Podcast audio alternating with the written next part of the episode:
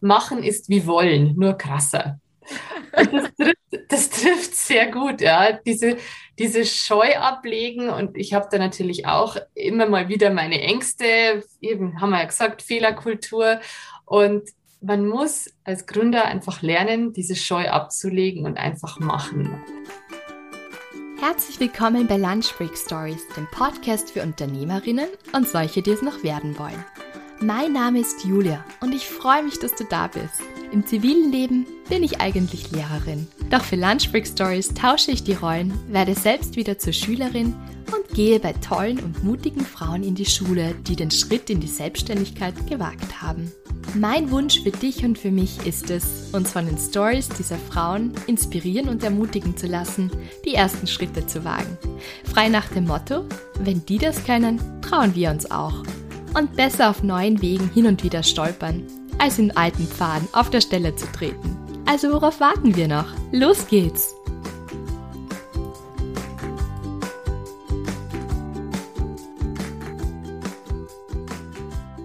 Ja, hallo und herzlich willkommen zu einer neuen Folge von Lunch Break Stories. Mein heutiger Gast ist die Maria Nowecki. Die Maria ist in einer, oder auch Mia, ist in der bayerischen Provinz geboren, hört man auch gleich im Interview sehr sympathisch und nach einigen Stationen in Brüssel und Marokko dann in München gelandet. Und nachdem sie zunächst mehrere Jahre als Assistenz der Geschäftsführung in einer der größten Übersetzungsagenturen Europas tätig war, gründete sie Anfang 2020 ausgerechnet im Corona-Jahr, mit ihren zwei Mitgründern das Language Tech Startup Lingual, mit dem sie den eingestaubten Übersetzungsmarkt neuen Schwung geben wollen.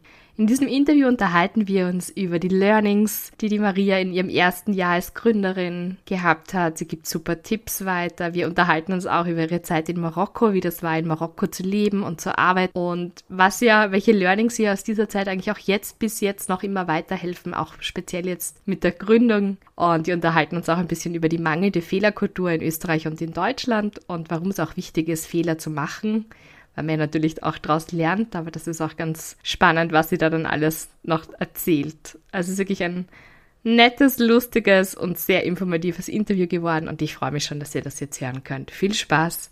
Hallo liebe Mia, schön, dass du heute bei mir bist. Und du hast ja Anfang 2020 das Language Tech Startup Lingual gegründet. Und darauf werden wir auch noch gleich zu sprechen kommen. Was mich immer, immer am Anfang eines Interviews interessiert, ist, was hast du eigentlich davor gemacht? Und ich habe gelesen, dass du einige Zeit in Brüssel und Marokko warst. Wie kam es dazu und was hast du vor deinem Startup gemacht? Ja, tatsächlich, meine, meine Geschichte in den 20ern ist äh, recht bewegt, wenn man so will, weil ich schon recht viel Auslandserfahrung gesammelt habe. Also zunächst war es so, dass ich nach dem Abitur überhaupt nicht wusste, was ich eigentlich studieren will. Ist ja, geht ja vielen so. Mhm. Und bin dann erstmal als Au pair nach Brüssel gegangen, raus aus der Provinz. Äh, bin ja in Miesbach aufgewachsen, in, äh, in Oberbayern und habe mir dann wirklich so ganz spontan eine Au-pair-Stelle organisiert in Brüssel. Und die Familie, in der ich dort gelandet bin, war wirklich ganz, ganz toll. Also eine internationale Familie. Beide Elternteile haben für die EU gearbeitet. Und so war das wirklich, dieser europäische Gedanke war wirklich Teil meines Alltags. Also es war unglaublich inspirierend, mit welchen Leuten ich da auch in Kontakt gekommen bin. Und zurück dann in, in Deutschland war ich so angefixt von dieser europäischen Idee, dass ich mich entschieden habe, in Passau European Studies zu studieren. Ähm, viele sagen, es ist ein sehr schwammiges Studium. Ich fand es wahnsinnig spannend, weil es so vielseitig ist. Es ist quasi so eine Mischung aus Politik, aus Sprachen, aus Kulturwissenschaften und ein bisschen Jura dabei. Wirtschaft haben, haben wir auch einige Vorlesungen gehabt, aber das war für mich wirklich eine ganz tolle Geschichte. Gleichzeitig mussten wir auch ins Ausland. Also das war Teil des Studiums, mhm. dass du ein Semester im Ausland äh, verbringen musst. Und nachdem leider meine Erasmus-Pläne nicht so ganz funktioniert haben, ich wollte eigentlich nach, nach Frankreich, habe dann den Platz nicht bekommen, den ich ursprünglich wollte, habe ich mich dann wirklich ganz spontan dazu entschieden, ähm, völlig wurscht, jetzt mache ich was ganz anderes und äh, habe mich für ein Praktikum in Marokko beworben. Wie bist und du dazu, Entschuldigung, ja, wie bist du dazu gekommen? Wie bist du auf Marokko gekommen? Wie, also Wie, wie, wie kommt man auf das? ja, es ist trivial tatsächlich. Ähm, aber für mich war es unglaublich wichtig, Französisch zu lernen, weil während meiner Zeit in Brüssel das Französische etwas zu kurz gekommen ist. Ich war eigentlich nur mit Englisch in Kontakt die ganze mhm. Zeit. Auch meine, meine Au-pair-Freundinnen waren hauptsächlich international, sodass man sich dann quasi im Englischen getroffen hat. Und ich hatte immer noch diesen Makel oder diesen Mangel, äh, dass mein Französisch noch so schlecht war. Und äh, ich, mir war es dann zu einfach, einfach äh, nach Frankreich zu gehen, so dass ich gesagt habe, okay, dann gehe ich jetzt in eine ehemalige französische Kolonie. Dann habe ich zusätzlich diesen, diese, sage mal, kulturelle Challenge noch. Genau. Also für mich war diese kulturelle Challenge einfach extrem wichtig an der Stelle. Und mein, dann gehst du die, die Länder durch, die in Frage kommen. Für mich war offensichtlich, dass ich irgendwas im Tourismus machen möchte. Ähm, ich hatte während meines Studiums schon in der Tourismusinfo gejobbt und im Hotel. Also das hat mich irgendwie sehr angesprochen, diese, diese Branche. Und Mai, dann kam irgendwie am Schluss meiner Überlegungen Marokko dabei raus. Ja? Und Mai, heute würde ich sagen, Gottes Willen, mein, mein Naiv 22, ich habe dann wirklich eingegeben im Internet so, ähm, Hotel Marokko, deutschsprachige Leitung, weil es war mir schon wichtig, dass ich einfach einen Ansprechpartner vor Ort habe, auf den man sich, sage ich mal, verlassen kann und die Wahrscheinlichkeit, dass das Ganze korrekt abläuft, hoch ist. Und dann kamen da zwei, drei Hotels dabei raus. Ich habe denen geschrieben, ich suche ein Praktikum, wie schaut's aus? Und so kam dann das Praktikum zustande in Essaouira. Das ist eine wunderschöne Stadt, The Windy City an der marokkanischen Atlantikküste, ja, so 180 Kilometer westlich von Marrakesch. Mhm. Und einige Monate später habe ich dann meine Koffer gepackt und bin los. Spannend. Und wie war ja. das für dich? Wie war das auch für deine Eltern? Weil ich weiß zum Beispiel bei mir, ich war mit 21 für einen Sommer lang in Thailand. Ich bin eigentlich Lehrerin und habe während dem Studium mir gedacht, so, ich gehe jetzt dann im Sommer nach Thailand, habe dort niemanden gekannt, bis auf eine Person, die ich im Jahr davor in, in Amerika kennengelernt habe und bin da so mit, äh, ja, 21 so, ja, passt, ich fliege nach Thailand und ich gehe jetzt dort unterrichten. Und meine Eltern waren alles andere als begeistert von der Idee, da ich alleine, blondes Mädchen, naiv, äh, in einer komplett anderen Kultur. Wie ist es deinen Eltern oder deinem Umfeld da gegangen? Wie haben die darauf reagiert? Also ich sag mal so, meine Eltern ähm, haben grundsätzlich großes Vertrauen in mich gehabt, dass ich jetzt nicht irgendwie eine absolut abenteuerliche Geschichte dort eingehe, wo sie jeden Tag Angst um mich haben müssen. Aber natürlich, Brüssel war für sie greifbarer an sich, aber dann ins islamisch geprägte Marokko, da haben sie schon geschluckt. Ähm, das muss man einfach schon sagen. Aber ich rechne es ihnen sehr hoch an, dass sie dieses Vertrauen in mich hatten, dass das dann schon alles gut wird und dass ich weiß, was ich tue. Mhm. Also von daher, äh, ich weiß nicht, ob sie es mir einfach nie gesagt haben, wie viele Sorgen sie sich gemacht haben oder es einfach so genommen haben. Aber Fakt ist, dass das so dass, das, dass sie das ganz gut gefressen haben. Ja. Okay, gut. Wie war es denn für dich selbst? Hattest du dann ein bisschen einen Kulturschock oder hast du dich ganz schnell eingelebt oder wie, wie war das für dich? Wie kann man sich das dann vorstellen, in Marokko zu arbeiten? Was sind so deine Learnings und wie, wie ist es dir so gegangen am Anfang? Der Vorteil war natürlich, dass ich im Hotel in einer gewissen Bubble war. Ja, ich hatte meine deutschsprachige Ansprechpartnerin dort. Äh, das hat mir sehr, sehr stark geholfen und ähm, hatte natürlich auch in den Gästen sehr, sehr stark diesen europäischen Austausch nach wie vor. Ich habe viel Englisch gesprochen, viel, viel Deutsch gesprochen, weil natürlich durch die äh, Schweizer Leitung dort vor Ort auch sehr viele Schweizer und deutschsprachige Gäste dort kamen. Ähm, von daher äh, war das jetzt nicht das komplett kalte, kalte Wasser, aber natürlich trotzdem äh, das Personal um mich herum und als Marokkaner. Ähm, ich war natürlich auch draußen viel unterwegs, habe Ausflüge nach Marrakesch gemacht, nach Agadir, in die, in die Wüste, irgendwo ins Berberland. Also das ist schon sehr, sehr spannend. Und es war einerseits unglaublich nervig und andererseits die beste Schule überhaupt, in diesem Umfeld arbeiten zu dürfen, weil wir natürlich gewohnt sind aus unserer sehr, sehr, ähm, wie soll ich sagen, zuverlässigen äh, und äh, teilweise auch, wie soll ich sagen, konservativen Art der Arbeit, dass alles ganz akkurat läuft und alles ist ganz pünktlich und äh, man befolgt die Regeln. Und ich habe natürlich auch versucht, diese Struktur, die ich selber kenne, auf das Personal ähm, ja zu übertragen oder dies entsprechend äh, zu strukturieren.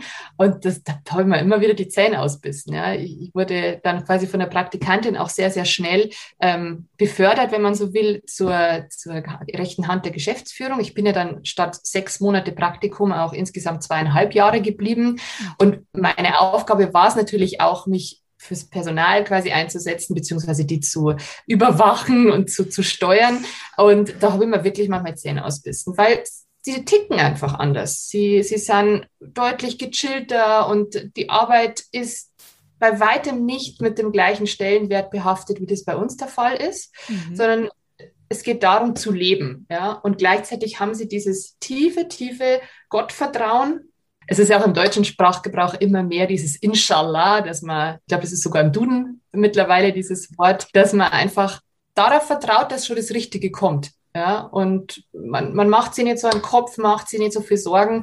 Und ich habe dann im Laufe dieser zweieinhalb Jahre auch sehr, sehr stark gelernt, dieses Inshallah bei mir selber zu verankern. Einfach schauen, was kommt, sich keinen großen Kopf machen und einfach nur vertrauen, dass das richtige Show ums Eck kommt, wenn es soweit ist.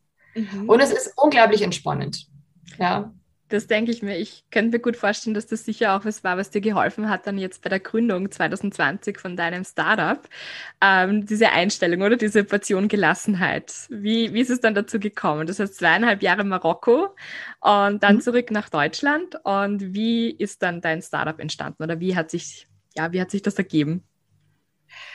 Ja, da kam eines zum anderen. Ich bin zurück nach Deutschland. Wir haben natürlich Freunde und Familie sehr stark gefehlt damals. Und ich habe dann nochmal studiert, äh, habe meinen Master noch draufgesetzt äh, von 2013 bis 2015 und bin dann mehr oder weniger wie die Jungfrau zum Kind gekommen, weil ich in eine Übersetzungsagentur gestolpert bin, um dort als Assistentin der Geschäftsführung zu arbeiten. Mir hat dieses, dieses Profil sehr, sehr viel Spaß gemacht, schon in Marokko und dachte mir, hey, das machst du jetzt in München auch und bin dann zu äh, dieser Übersetzungsagentur gekommen. Ich hatte keine Ahnung, was die Übersetzungsagentur oder die Übersetzungswelt eigentlich be bereithält.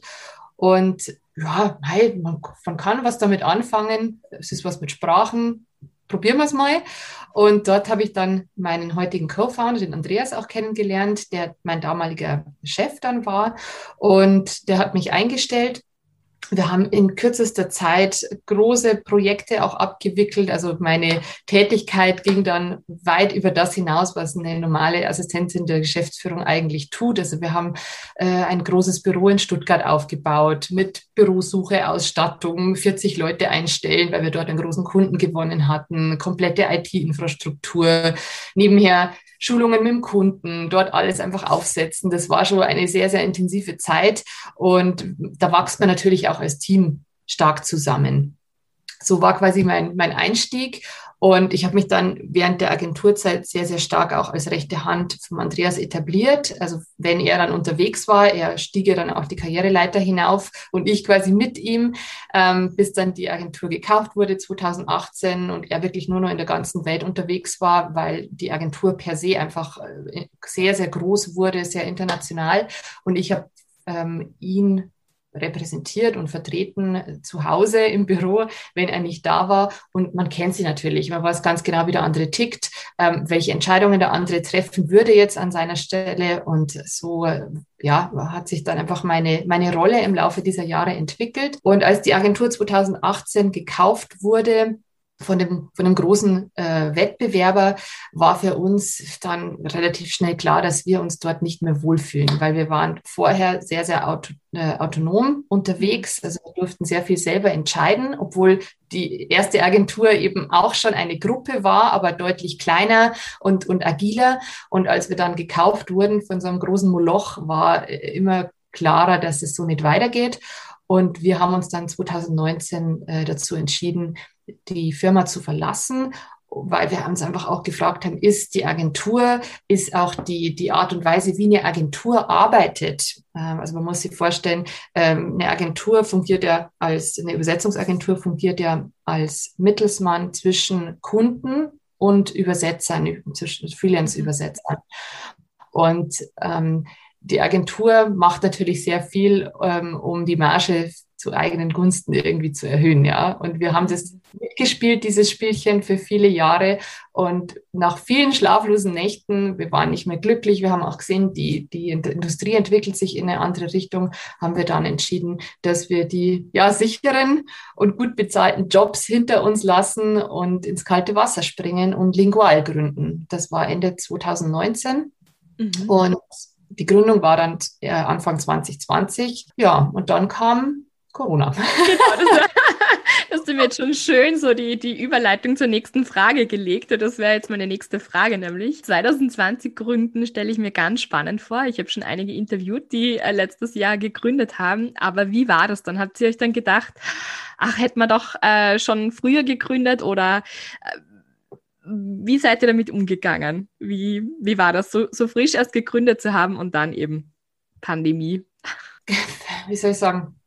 Bei uns war, hätte es keinen Unterschied gemacht, weil es war ohnehin klar, dass wir die ersten Monate mit äh, Product Design und Product Development verbringen. Mhm. Also es dauert ja einfach eine Zeit, wenn du so ein Tech-Produkt auf den Markt bringst, bis du das erstmal konzipierst und dann auch in die Tat umsetzt, um quasi so ein äh, MVP zu haben, so ein Minimum Viable Product, mit dem du dann überhaupt schon mal rausgehen kannst. Also ein paar Monate hin oder her hätte jetzt nichts geändert. Wir wussten natürlich im Frühjahr 2020 nicht, dass sich äh, Covid so lange hinziehen wird, ja, so dass wir recht entspannt waren am Anfang. Ja, jetzt hat, entwickeln wir mal und dann gegen Herbst, äh, wenn es dann darum geht, das Ganze auch rauszubringen, dann hat sich das Ganze schon wieder äh, reguliert. War natürlich nicht so. Da ging es ja erst richtig los und ähm, es ist schon eine Herausforderung, weil wir natürlich ähm, Schwierigkeiten hatten, Fundraising zu betreiben. Ja, das mhm. ging ja Sommer eigentlich schon los. Wir wussten, uns geht irgendwann das Geld aus.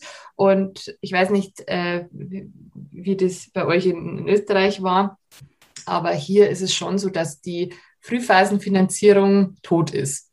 Also mhm. das merkt man schon ganz, ganz stark, dass natürlich, und das ist eine vollkommen menschliche Reaktion, Risikobereitschaft ist sehr, sehr stark gesunken. Und Klar, ja. Ja, in Krisenzeiten ja. ist es ganz klar, da geht es auf Sicherheit und nicht auf irgendwas, wo ein bisschen ein Risiko drinnen ist. Ja, ich, also genau. Ja, war, war in Österreich ähnlich, denke ich, ja. Eben. Und diese Risikokapitalgeber, die ja normalerweise in Frühphasen Startups investieren, sind auch heute noch sehr, sehr vorsichtig. Und da muss man sagen, da hat uns Covid schon sehr viele Schwierigkeiten bereitet, weil du auf einmal festgestellt hast, dass Investoren, die normalerweise bereit waren, in Frühphasen Startups zu investieren, sehr, sehr stark gesagt haben, ja, wir schauen jetzt mal und äh, finden wir super interessant und kommen sie dann zu einem späteren Zeitpunkt nochmal. Mhm. Das ist bitter und das beschäftigt uns bis heute, weil das Fundraising einfach nicht so wie geschnitten Brot läuft, wie wir uns das vielleicht gewünscht hätten und auch die Anzeichen waren. Mhm. Ja, das ist, das ist einfach ein Thema. Genau. Okay. Und jetzt mal abgesehen davon, also wir kommen bald auch zu den schönen Seiten des Gründens, aber mal abgesehen davon hat es in dieser Zeit jetzt, okay, das waren jetzt mal Schwierigkeiten, auch so eine Sache gegeben, wo du gesagt hast, da bin ich jetzt selbst ein bisschen auf die Nase gefallen. Also wir in Österreich haben nicht so diese Kultur des Scheiterns und ich weiß von dir, dass es in Deutschland auch ähnlich ist. Also da sind wir dann doch recht ähnlich, so dieses, ähm, man möchte eigentlich alles gleich von vornherein sehr gut machen und lasst wenig Spielraum jetzt für Fehler. War bei dir so etwas, wo du sagst, das, da bin ich jetzt wirklich auf die Nase gefallen. Und, aber ich habe daraus lernen können, jetzt in diesem ersten Jahr. Also dieses Thema des Scheiterns, denke ich, ist äh, in, in Mitteleuropa sehr, sehr stark vertreten. Und ich merke das auch an mir selber. Es hat viel mit der Erziehung zu tun, aber ich glaube auch mit der Konditionierung der Gesellschaft. Äh, in, in Amerika, glaube ich, ist ja eher so, dass jedes Scheitern irgendwie gleich die Chance für einen Neustart oder um es nochmal zu probieren beinhaltet. Und hier ist es einfach äh, sehr negativ behaftet. Und natürlich, ja, es gab viele, viele Entscheidungen, die wir getroffen haben im letzten Jahr, die wir jetzt im Nachhinein nicht mehr so treffen würden. Ähm, aber da musst du dich gerade als Gründer unglaublich stark wieder aufrappeln, um das zu überwinden, weil es bringt ja nichts, wenn du dich ständig selber so abwertest und sagst, oh, ich bin so schlecht, ich bin so da, wir haben das so schlecht entschieden. Ähm, das, das bringt dich nicht weiter sondern du musst wahnsinnig ähm, zuversichtlich bleiben und in diesem Vertrauen, was wir ja vorher schon besprochen haben, mhm. bleiben, damit die nächsten Entscheidungen einfach besser werden und du aus dem, was du falsch entschieden hast, vielleicht äh, dann lernst. Mhm. Gelingt dir genau. das gut? Also ist das jetzt sowas, wo du sagst, das hast du jetzt, darfst du Stück für Stück mehr lernen in dem Bereich oder beschäftigt dich das dann schon noch sehr lange, wenn jetzt einmal was daneben gegangen ist? Mal besser, mal schlechter, würde ich sagen. man trägt natürlich sehr viel Verantwortung. Ja? Man ist nicht mehr nur ein kleines Rädchen in, einem gut, in einer gut geölten Maschine, sondern man trägt natürlich als, als Gründer sehr, sehr viel Verantwortung für das Team, für sich selber. Man hat viel investiert, sowohl Zeit als auch Herzblut, als auch Geld, logischerweise. Und so ist man natürlich mit jeder Entscheidung emotional deutlich mehr involviert, als wenn man das jetzt nur als äh, sage ich mal, normaler Mitarbeiter tut. Mhm. Und da bin ich trotz meiner Marok Marokko-Erfahrung, da bin ich trotz meiner Marokko-Erfahrung nicht gefeit, da trotzdem dann an mir zu hadern ab und zu und äh, Mai und hätt's doch. Aber es bringt nichts. Wie gesagt, man muss, man muss sich immer wieder aufrappeln. Ja, ich glaube, das ist ganz wichtig, dass man dann nicht liegen bleibt und sich bemitleidet oder so, sondern dass man sagt, okay, jetzt geht's dann weiter. Das ist, glaube ich, eine sehr wichtige ähm, ja, Einstellung beim Gründen. Was würdest du noch sagen, sind so ähm, Learnings oder Dinge, die du Gründerinnen weitergeben würdest, die jetzt vielleicht erst gründen wollen ähm, oder sagst, das sollte man eigentlich mitbringen, das ist so eine Voraussetzung oder etwas, das man sich aneignen sollte, wenn man gründen möchte? Was könntest du da weitergeben? Ich glaube, dass wir Frauen sehr schnell bereit sind, uns in den Schatten zu stellen mit unseren Skills. Ja, wir sind da sehr bescheiden und ich habe gelernt im letzten Jahr, dass unser Skillset, was wir einfach als typisch weibliche Charaktereigenschaften definieren, eine sehr, sehr große Bereicherung für jedes Team sind. Also gerade diese Empathie, die ich jetzt auch als Frau, ich nenne es jetzt mal, es ist eine, eine weibliche Eigenschaft mitbringe, die ist so wertvoll fürs Team, weil ich sehr schnell merke, wenn es zwischenmenschlich irgendwo zwickt und man kann sehr schnell intervenieren und, und Abhilfe schaffen, wenn in dieser Hinsicht was auftritt. Und äh, ich bin ja auch bis heute noch, äh, ja, bis auf, äh, bis auf zwei äh, Werkstudentinnen bin ich die einzige Frau in einem Team mit sieben Männern um mich herum und sich natürlich auch dort durchzusetzen. Ja, ich bin jetzt nicht der tech-affinste Mensch, aber habe trotzdem meine Rolle in diesem Konstrukt gefunden, ja, ähm, und bin diejenige, die hinter den Kulissen die Fäden in der Hand hält, die schaut, dass alles läuft. Ich glaube, es geht ja auch Müttern oftmals ähnlich wenn alles läuft und alles organisiert ist, dann ist es wunderbar und keinem fällt es auf. Wenn das aber zusammenbricht, dann bricht das ganze Business zusammen. Und ich glaube, so ist es auch im Haushalt, wenn dann irgendwie vergessen wird, dass äh, die Kinder Gummistiefel in den Kindergarten mitbekommen oder wenn irgendwelche Arzttermine vergessen werden. Es ist dieser Mental Load, den ich auch bereit bin zu tragen für die Firma jetzt in unserem Kontext, der oftmals übersehen wird, weil er halt nicht so prominent ist, sondern eher im Hintergrund passiert, aber der unglaublich wichtig ist. Und wie gesagt, wir Frauen, glaube ich, sind sehr häufig ähm, bereit dazu, diese Fähigkeiten minder zu schätzen. Und auch Männer sind oft bereit, diese Fähigkeiten minder zu schätzen. Ja. Aber ja, ich, ich, bin halt in, der, in dem Konstrukt so ein bisschen diese eierlegende Wollmilchsau, die Fäden zusammenhält. Ähm, und oftmals werde ich auch erdrückt von der, von der schieren Masse der Dinge, die zu tun sind. Aber wir Frauen sind in der Lage, sehr viel auszuhalten und sehr viel gleichzeitig zu stemmen.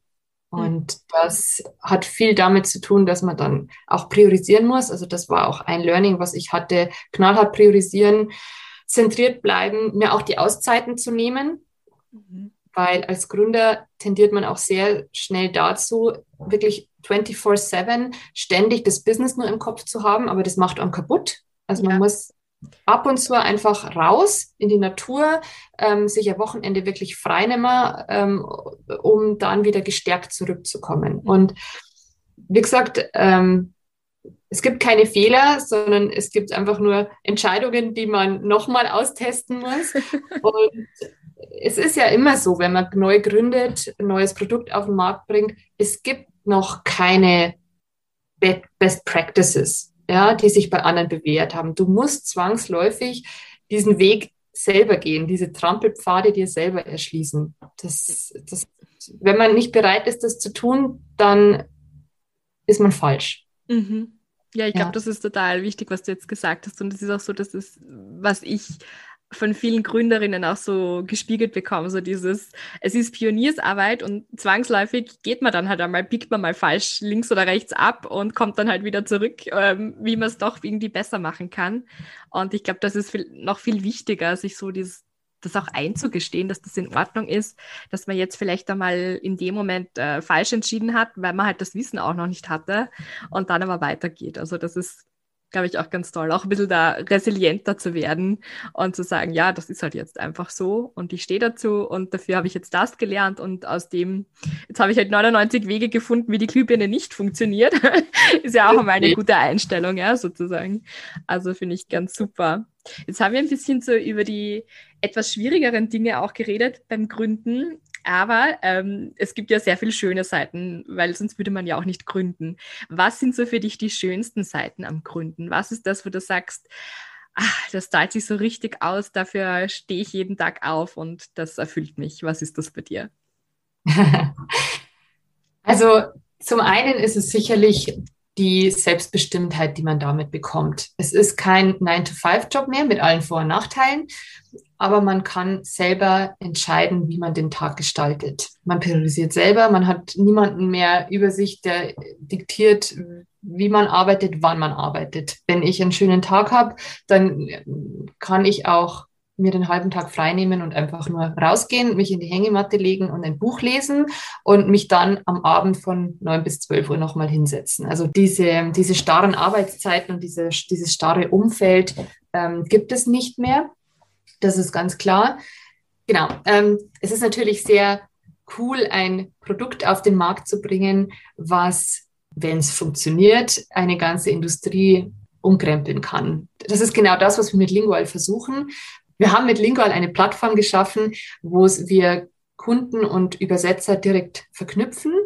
Das heißt, dieser Mittelsmann der Agentur ist komplett rausgenommen ähm, und zusätzlich binden wir über die Plattform auch die besten Machine Translation Engines an. Das heißt, je nach Anwendungsgebiet kann der Kunde entscheiden, möchte ich das über eine Machine Translation Engines laufen lassen. Zum Beispiel, wenn du jetzt nur ganz fix, äh, quick and dirty sozusagen irgendwelche Marktforschungsunterlagen übersetzt brauchst, da geht es nicht groß um Stil, sondern geht es nur ums Verständnis, bis hin zu, ähm, ich brauche meine Marketingunterlagen, ich brauche meine technischen Dokumentationen übersetzt. Du kannst wirklich ähm, ganz individuell entscheiden, welche Konstellation nimmst du mit menschlicher Übersetzung und, ähm, und maschineller Übersetzung. Hybrid geht, du kannst äh, menschliche Übersetzung mit zusätzlichen Proofreadern, also es ist wirklich die gesamte Bandbreite, der gesamte bunte Blumenstrauß an Services, die du über Lingual abrufen kannst.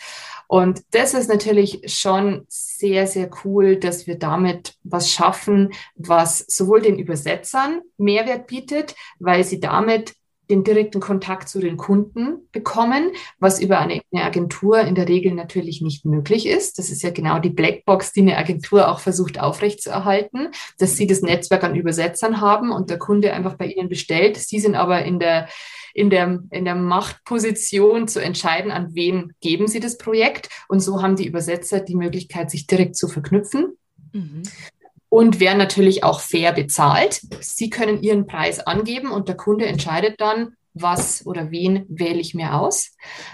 Mhm. Darf ich da ganz kurz zwischenfragen? Also das heißt, ähm, angenommen, ich möchte jetzt äh, ein Dokument übersetzen lassen auf Englisch oder so, von, von Deutsch auf Englisch, dann äh, wende ich mich an eurer Webseite, lade das hoch oder wie funktioniert das genau? Wie, oder suche ich mir einen Übersetzer oder wie kann man sich das jetzt ganz praktisch vorstellen? Also ich möchte was übersetzt haben, wie, wie funktioniert das dann genau? Also es ist ganz einfach. Ähm, du registrierst dich bei Lingual, also mhm. www.lingual.com und kannst dann ganz nutzerfreundlich dein Dokument in die gesicherte Umgebung hochladen mhm. und einen Sampletext angeben, natürlich deine entsprechenden Variablen, deine Parameter angeben, was, äh, was ist das für ein Text, ähm, welche Sprachkombination brauchst du etc. Mhm. Und dann werden, sobald du das einmal veröffentlicht hast, werden all die Übersetzer, die bilingual registriert sind, mit der entsprechenden Qualifikation benachrichtigt. Die können sich das dann anschauen, aber natürlich nur den Sample-Text, weil wir wollen ja nicht, dass dein gesamtes Dokument dann schon äh, im World Wide Web unterwegs ist und können dann Angebote abgeben. Es, es, läuft im Hintergrund eine Analyse durch unser Tool, wo ganz klar dann heraus hervorgeht, okay, das sind so, so und so viele Wörter und so weiter. Und dann kann der Übersetzer ein Angebot abgeben. Und du kannst dir dann nach Ablauf der Angebotsfrist die unterschiedlichen Übersetzer anschauen mhm. Und kannst dann gucken, okay, der und der Übersetzer, der sagt mir zu, in seinem Profil steht, der hat genau in diesem Fachbereich schon viel Erfahrung gesammelt und dann wählst du diesen Übersetzer aus, beauftragst den, der arbeitet dann innerhalb der Plattform, sodass du als Nutzer auch sehen kannst, wie weit das Projekt schon fortgeschritten ah, ist. Sehr spannend. Und dann wird es, äh, wird es entsprechend an dich ausgeliefert. Aber wie gesagt, äh, du bist nicht verpflichtet, das unbedingt an den Übersetzer zu geben. Wenn du das Projekt erstellst am Anfang, kannst du, da wird dir natürlich auch ähm, ein bisschen äh, Empfehlung an die Hand gegeben, kannst du dann entscheiden, aha, okay, für das Projekt macht das jetzt vielleicht sogar Sinn, Machine Translation mit Post-Editing zu nehmen, also mit Nachbearbeitung durch einen, durch einen äh, humanen oder eben du gibst es gleich an den Übersetzer oder Übersetzer mit Proofreading. Also es ist, wie gesagt, schon eine ganz ähm, variable Geschichte, die du dann selber, äh, selber wählen kannst finde das sehr praktisch, weil dann kann ich mir überlegen, so wie du vorher gesagt hast, ob ich jetzt einfach nur das Schnelle jetzt einmal übersetzt brauche und das jetzt gar nicht stilistisch so wichtig ist, wie das jetzt ist, oder ob das halt wirklich was ganz hochoffizielles ist und das natürlich lupenrein übersetzt werden muss, weil sonst irgendwie da ein Skandal rauskommt oder keine Ahnung was. Das heißt, man kann sich das richtig so aussuchen. Und damit seid ihr einzigartig bis jetzt am Markt, oder? Das gibt's in der Form noch nicht. Genau, wir sind damit einzigartig auf dem Markt. Es gibt einen Wettbewerber, der eine ähnliche ähm, eine ähnliche Idee verfolgt äh, aus den USA.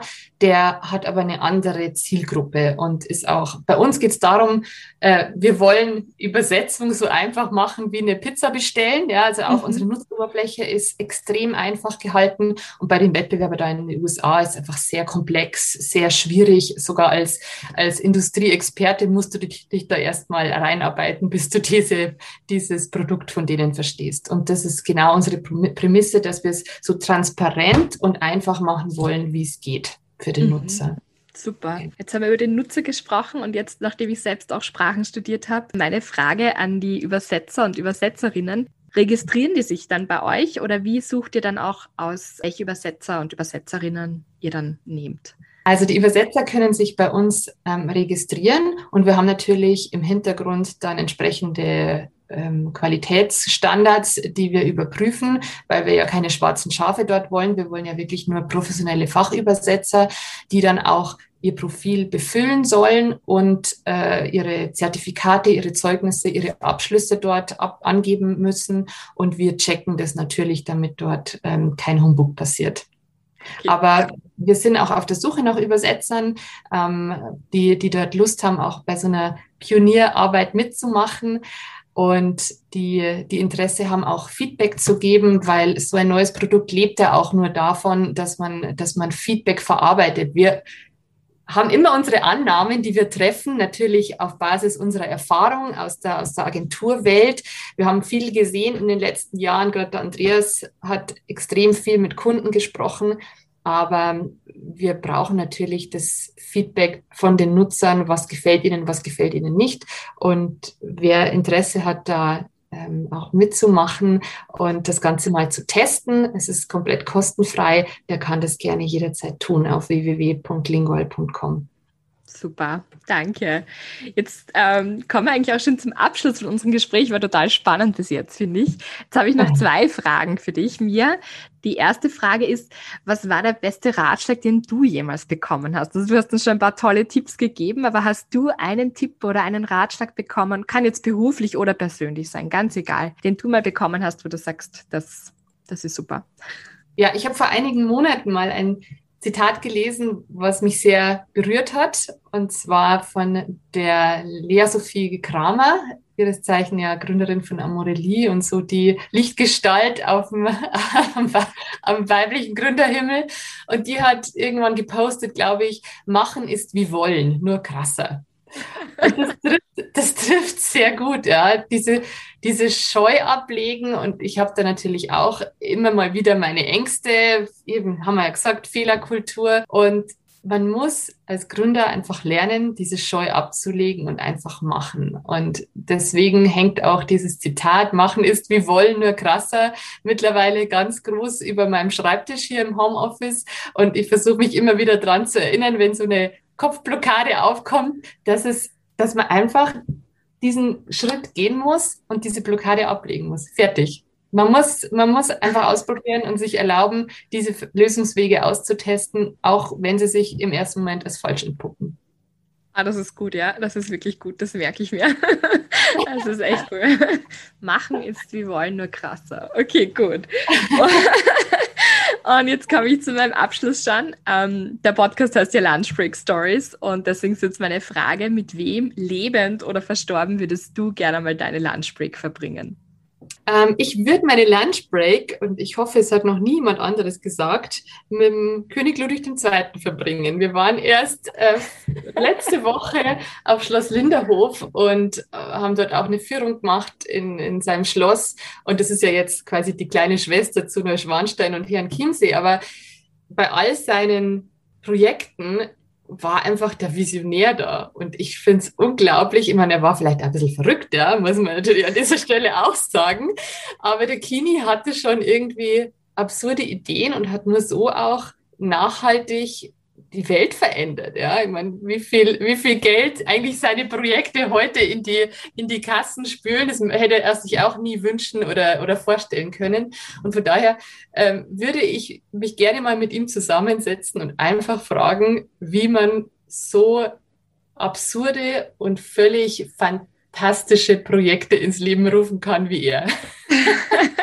Also da bist du die Erste, das hat noch niemand gesagt. Magst du vielleicht nur kurz, falls ihn jemand nicht kennt, ähm, sagen, was zum Beispiel so ein, ein, ein verrücktes Projekt von ihm war, wo du sagst, das ist einfach verrückt, aber irgendwie begeisternd? Ja, der äh, bayerische König Ludwig II war ja der Erbauer von Neuschwanstein, Herrn Chiemsee und eben dem kleinen Schloss Linderhof äh, an der deutsch-österreichischen Grenze. Und ja, er war einfach ein sehr charismatischer, möchte man meinen, und gleichzeitig äh, verrückter Typ, weil er das gesamte Geld der bayerischen Kassen irgendwie in seine fantastischen Bauprojekte gesteckt hat. Und ja, ja, er wurde, ähm, der Ludwig wurde äh, dann irgendwann sogar von seinen eigenen Ministern abgesetzt, weil die ihn für verrückt erklärt haben. Das möchte ich jetzt natürlich nicht an dieser Stelle, dass das irgendwann bei mir passiert. Aber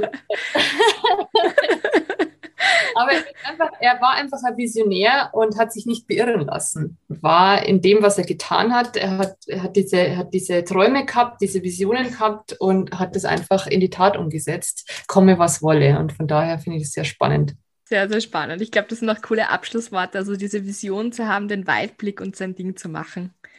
Genau. Weil es krasser ist als wollen. Nicht schlecht. Ja. ja. ja, vielen lieben Dank, Mia, für das Interview mit dir. Sehr, sehr spannend. Herzlichen Dank für die Einladung und ähm, ja, bis bald. Bis bald, genau. Also in Zukunft wisst ihr, wo ihr euch für gute Übersetzungen hinwenden könnt, und zwar www.lingual.com und Lingual schreibt man mit Y. Ich verlinke es euch natürlich wie immer in den Shownotes.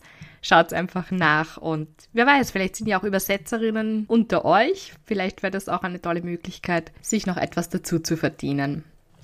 Wenn euch diese Episode gefallen hat oder generell dieser Podcast, dann freue ich mich irrsinnig, wenn ihr mir eine 5-Sterne-Bewertung bei Spotify, iTunes oder wo auch immer ihr eure Podcasts konsumiert gebt oder eine nette Bewertung schreibt oder mir ein Abo hinterlässt, dann freue ich mich irrsinnig. Und ich mache jetzt noch kurz ein bisschen weiter mit Werbung in eigener Sache. Ich hoffe, das ist okay, aber ich freue mich irrsinnig, dass ich diese Woche auf die Shortlist der Nominierungen für den Minerva Award gekommen bin. Man kann jetzt auch bis Ende Juli für mich für den Minerva Award abstimmen. Der wird von G-Economy vergeben und ich würde mich irrsinnig freuen, wenn ich unter die Top 3 kommen würde weil dann darf ich nämlich zur Gala im November gehen und darauf freue ich mich sehr. Wieder mal Leute sehen, vor allem sehr viele interessante Leute, mich schön anziehen, gutes Essen, tolle Frauen. in einem Saal. Ihr kennt mich mittlerweile, glaube ich, ganz gut und wisst, dass ich, dass das alles Dinge sind, die ich sehr gerne habe. Also von dem her würde ich mich sehr, sehr freuen. Ich habe euch den Link auch in den Shownotes verlinkt und würde mich irrsinnig freuen, wenn ihr für mich votet. Man kann das täglich machen und man kann das von allen seinen Geräten, die man so besitzt, machen. Genau. Vielen lieben Dank. Ich wünsche euch jetzt noch ein wunderschönes Wochenende und wir hören uns in zwei Wochen wieder mit der nächsten Lunchbreak. Tschüss, Baba.